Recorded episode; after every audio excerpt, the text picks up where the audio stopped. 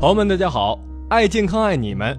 昨天呢，为大家分享了复杂精巧的细胞及在人体中各种营养素的相互协同。今天呢，继续带领大家一起解锁《吃的营养科学观》的第二十七章：只有部分智慧是不够的。从营养学的角度啊，分析日常饮食与膳食补充剂应该如何配合，才能发挥最大的作用。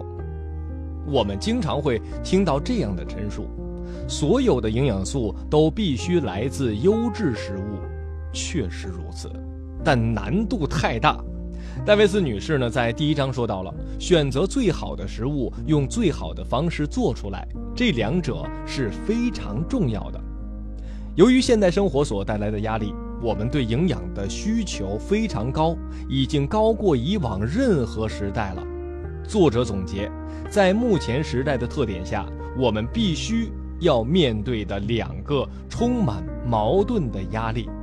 朋友们听好啊，第一重压力就是大多数人都习惯于长时间的坐着，这样呢，只能消耗很少的热量。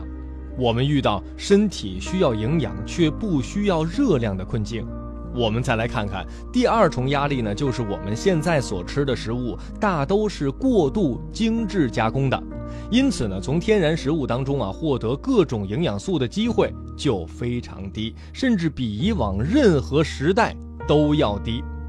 这两个压力造成了我们现在极容易遇到的健康问题，容易发胖，并且营养。不均衡。听过前面的分享啊，您就会知道了，人体需要足量、均衡的四十多种营养素来维持身体健康。只要身体出现问题，往往就是因为缺乏多种营养素，而不是大家以为的缺少某种单一的营养素。发病症状呢，也是多种多样的，绝非一两种而已。冰冻三尺，非一日之寒。我们呢，由健康到患病是一个逐步转变的过程，所以说啊，任何疾病在发生前都有迹可循。那么我们应该如何做才能保证最基本的健康呢？来，让我们翻开本章的第三小节，一起寻找答案。首先呀。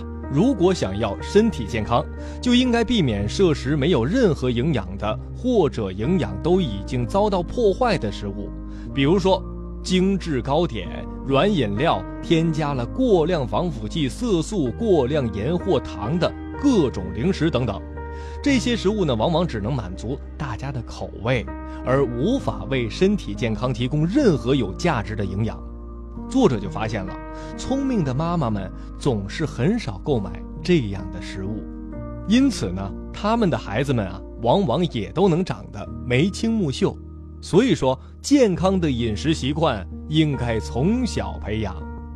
其次啊，当你无法从其他途径获得营养素的时候，就应该一直服用补充剂。营养补充剂呢，是永远无法取代营养食品。但它们呢，却能极大的增加营养素的供应，这是因为呢，某些营养素单从食物当中是很难充足的获得的。很多人经常会问作者，他们应该服用多长时间的补充剂呀？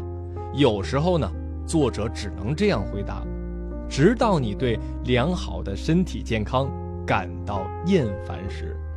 戴维斯女士呢也非常认可营养补充剂存在的必要性。她说了啊，虽然我希望能从食物当中获得各种营养素，但我估计在有生之年都会一直服用补充剂。一般人呢刚开始对营养学发生兴趣时候，最容易犯的错误就是过分强调某一种营养素或补充剂。总是希望它能为你解决一些特殊的问题，持这种态度的人呢，是把补充剂等同了药物，这是非常错误的观念。任何时候，我们都应该记得，人体会启动自我修复的功能，但前提是啊，要给予足够的时间和均衡的营养物质，因为营养的最终目的呢，就是为了让身体在各个方面都获得健康。它是个整体的，就像各种 B 族维生素之间呢，应当保持平衡一样。另外呢，某种营养素的吸收、利用和保持，往往有赖于另一种营养素。就比如说，如果你无法获得足够的脂肪和维生素 D，以帮助身体吸收和利用钙，却还要补钙，这种做法是愚蠢的。又比如说，只花钱补充维生素 A 是毫无用处的，除非你同时补充维生素 E，因为维生素 E 呢能够防止维生素 A 遭到破坏。所以说啊，咱们自己啊，必须始终在脑海里保持这样一种整体观念：营养呢是形成智力、情感、道德和精神健康的基础。如果你的身体非常健康，那么营养呢将会让你变得更加聪明，情绪更加稳定。然后呢，你还会发现自己工作更有成效，你周围的世界呢非常适合你生存，并因为你的存在。而将变得更好。来吧，让我们一起坚定学习营养知识的信念，将命运掌握在我们自己的手中吧。好吧，朋友们，今天吃的营养科学观呢，就介绍到这儿。明天我们会继续解锁下一章，好的营养给你好回报。朋友们，不见不散。